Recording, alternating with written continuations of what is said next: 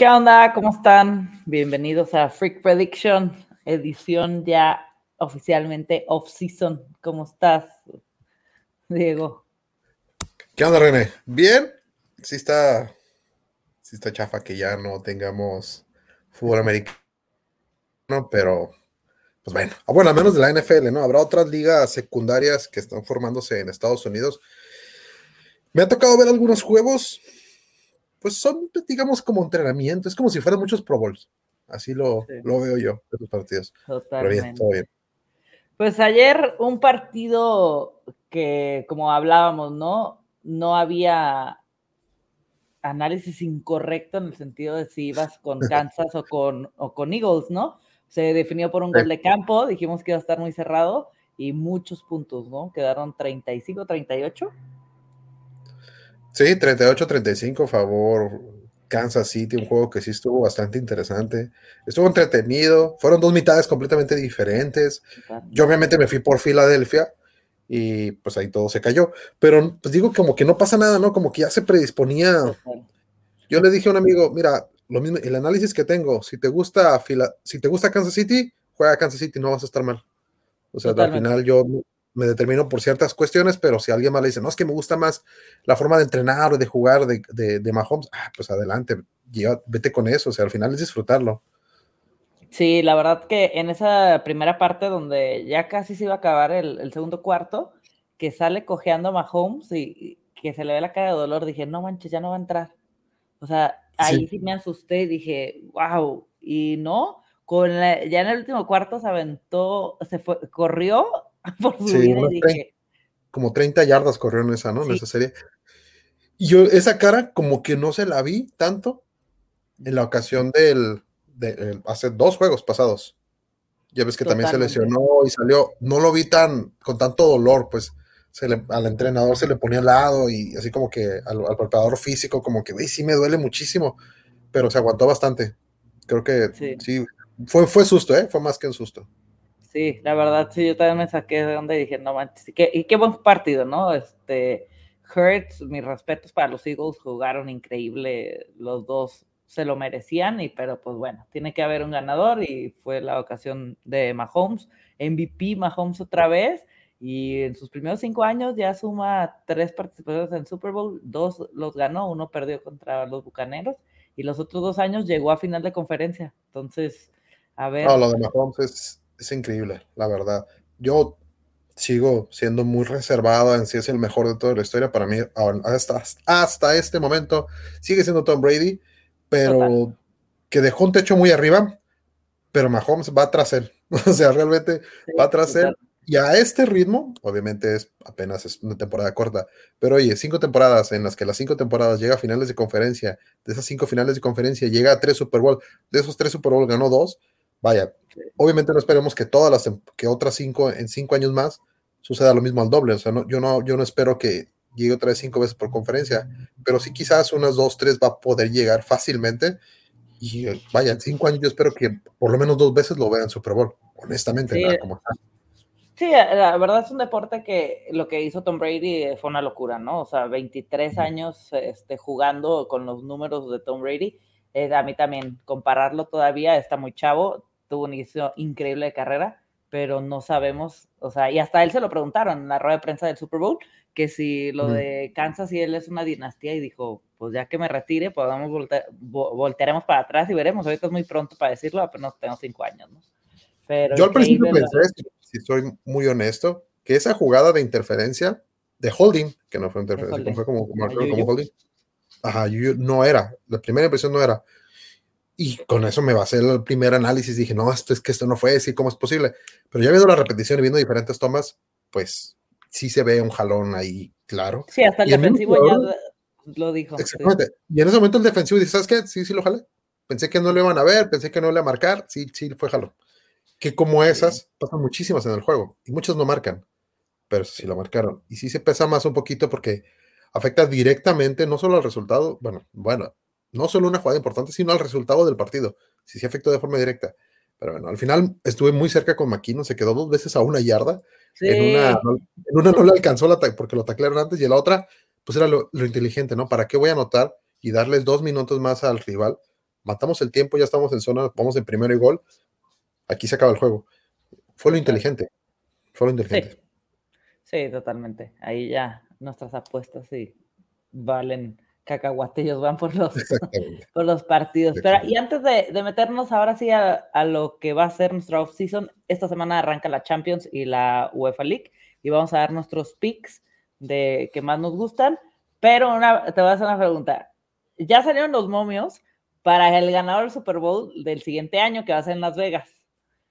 Los Chiefs abren, es el que menos paga con más 600, de ahí le sigue Buffalo más 850, Eagles más 900, Eagles, Cincinnati y Niners están en más 900, de ahí ya se brinca los Cowboys más 1500 y así pum, pum, pum, pum, hasta más 28 mil los Texans, ¿no? Arizona, Colts y Texas pagan más 28 mil. Tú si te dijera el casino, mira, aquí tienes 10 mil pesos, pero los, para retirarlos los tienes que apostar a, a, a alguien para el Super Bowl.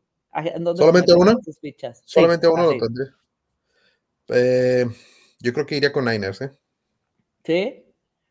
Sí, para mí Niners sigue siendo de los equipos más complejos que al final no, no dieron ese brinquito por una serie de, de, situaciones propias del partido y que tampoco, o sea, a lo mejor se prepararon teniendo a otros corebacks, pero ya jugaba, ya estaban jugando con el tercer coreback, ya te, pedirles que tengan un cuarto de calidad, no, pues es imposible, ¿no? Si ya el tercero salió bastante bien, pues ya un cuarto, pues ya, ¿qué, qué más podemos pedirles, no?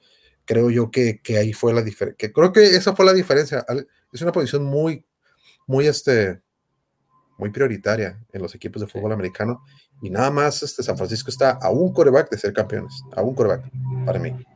Eh, Jimmy G estando bien, eh, Trevor Lance, este, Trey Lance también. A mí me gusta más Brock Purdy que Trey Lance, pero pues habrá, habrá que diga unos, habrá que diga alguien que no, y está bien, o sea, pero creo yo que entre ellos sí puede llegar a ser. Sí, tienen un happy problem los, los Niners, ¿no? Hay equipos que no tienen coreback y ellos ahorita lo que le va a sobrar son coreback, tienen corebacks muy talentosos. Creo que ahí tienen que, bueno, ya ya este Jimmy G ya se va a ir a agencia libre directamente, ya no va a ser por trade por él, pero creo yo que se van a quedar entonces Pordy y Lance. Quién sabe Pordy cómo esté, porque lo van a operar, entonces quién sabe si alcanza a estar, pero ya veremos a ver cómo se desarrolla esa historia. Yo me iría con los Bengals. Creo que ya el siguiente año va a ser The Burrow.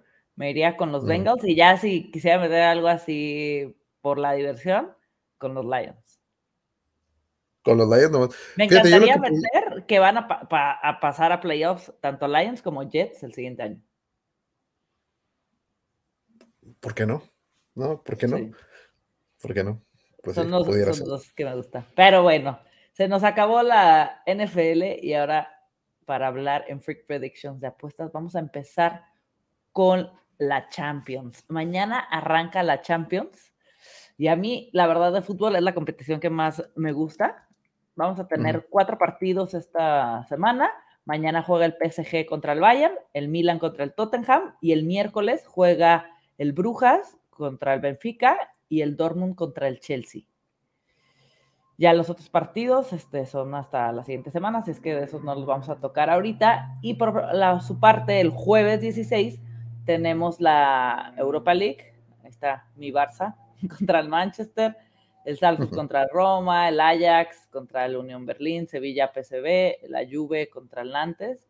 Hay muchísimos equipos grandes ahora en la Europa League. ¿eh? El Lisboa, el Shakhtar, el Mónaco contra el Leverkusen. O sea, hay bastantes partidos que no, no creo que esté, no sé si la podríamos ejecutar como semáforo como lo estamos haciendo, o cómo te gustaría que, que le diéramos a este programas bien como picks y ya, o los favoritos y los, los que nos gustan. Aparte en estas rondas, mm.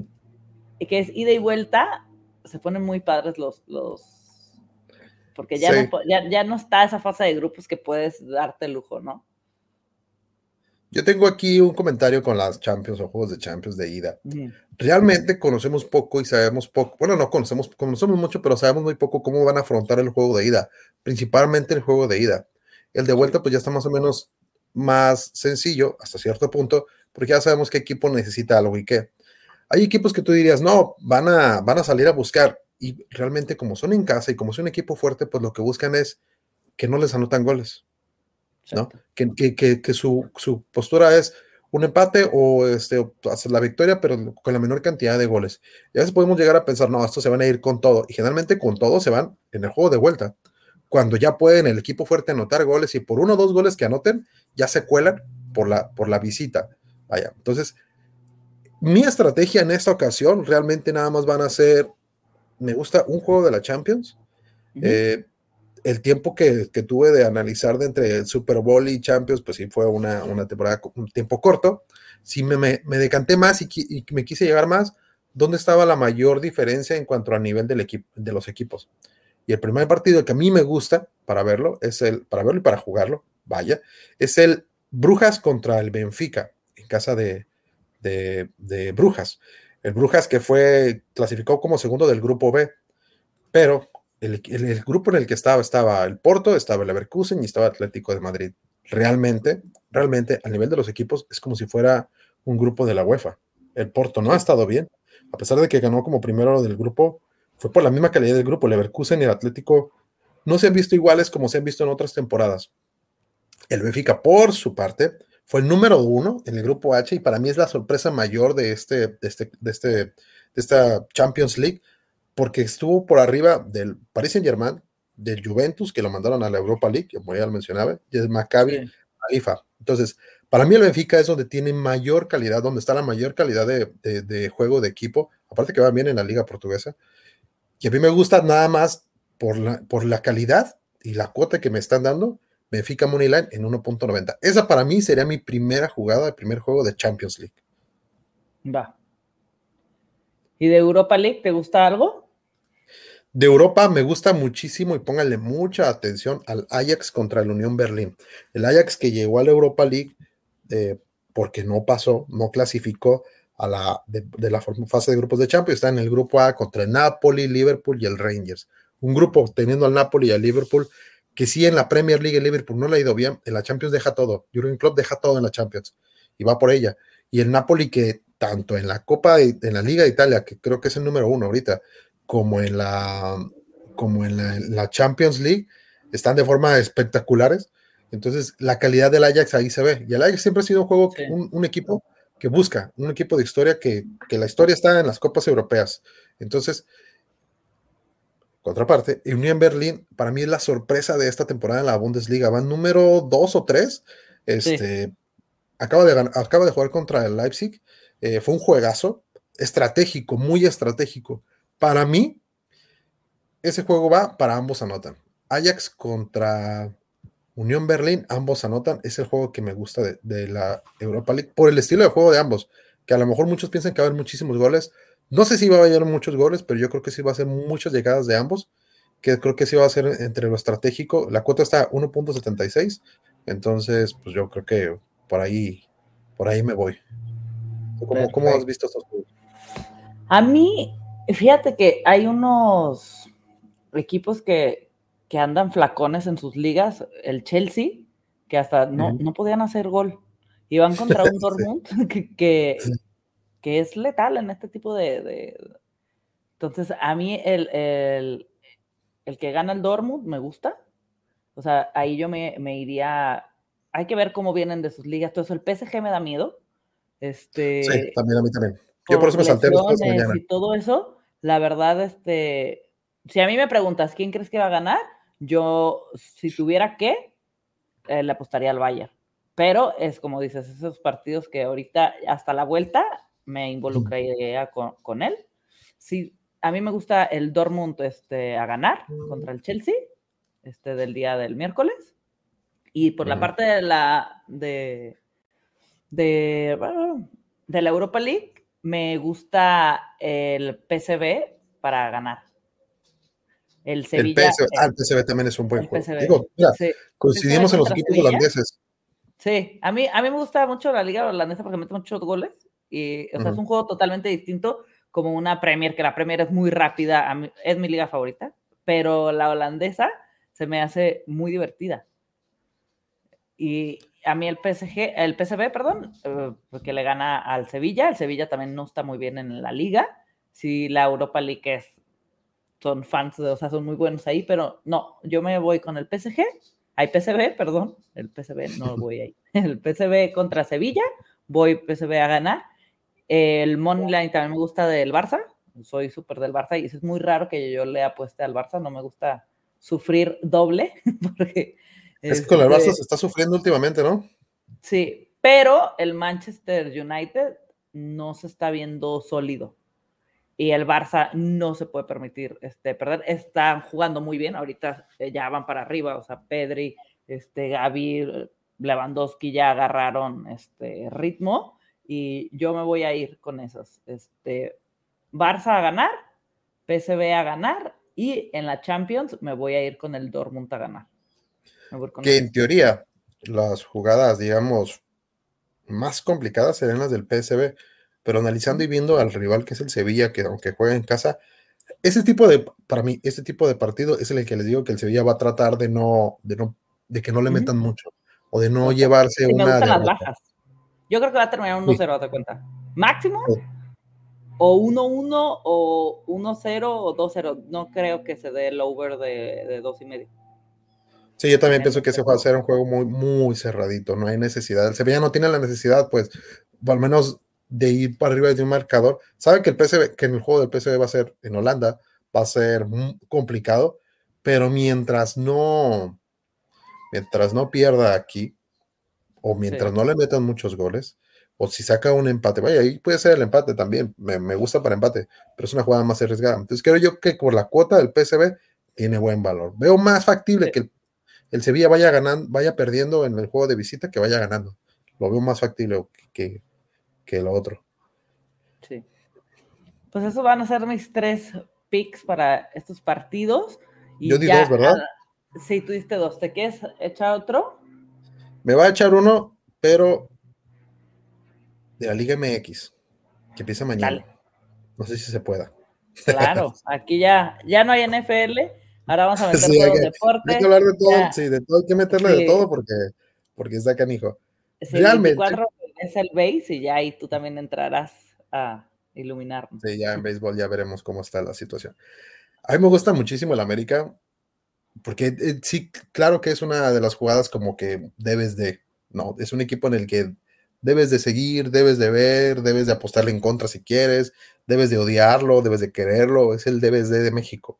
O sea, fuera de ahí es el equipo más protagónico, vaya, más, y más de la época reciente.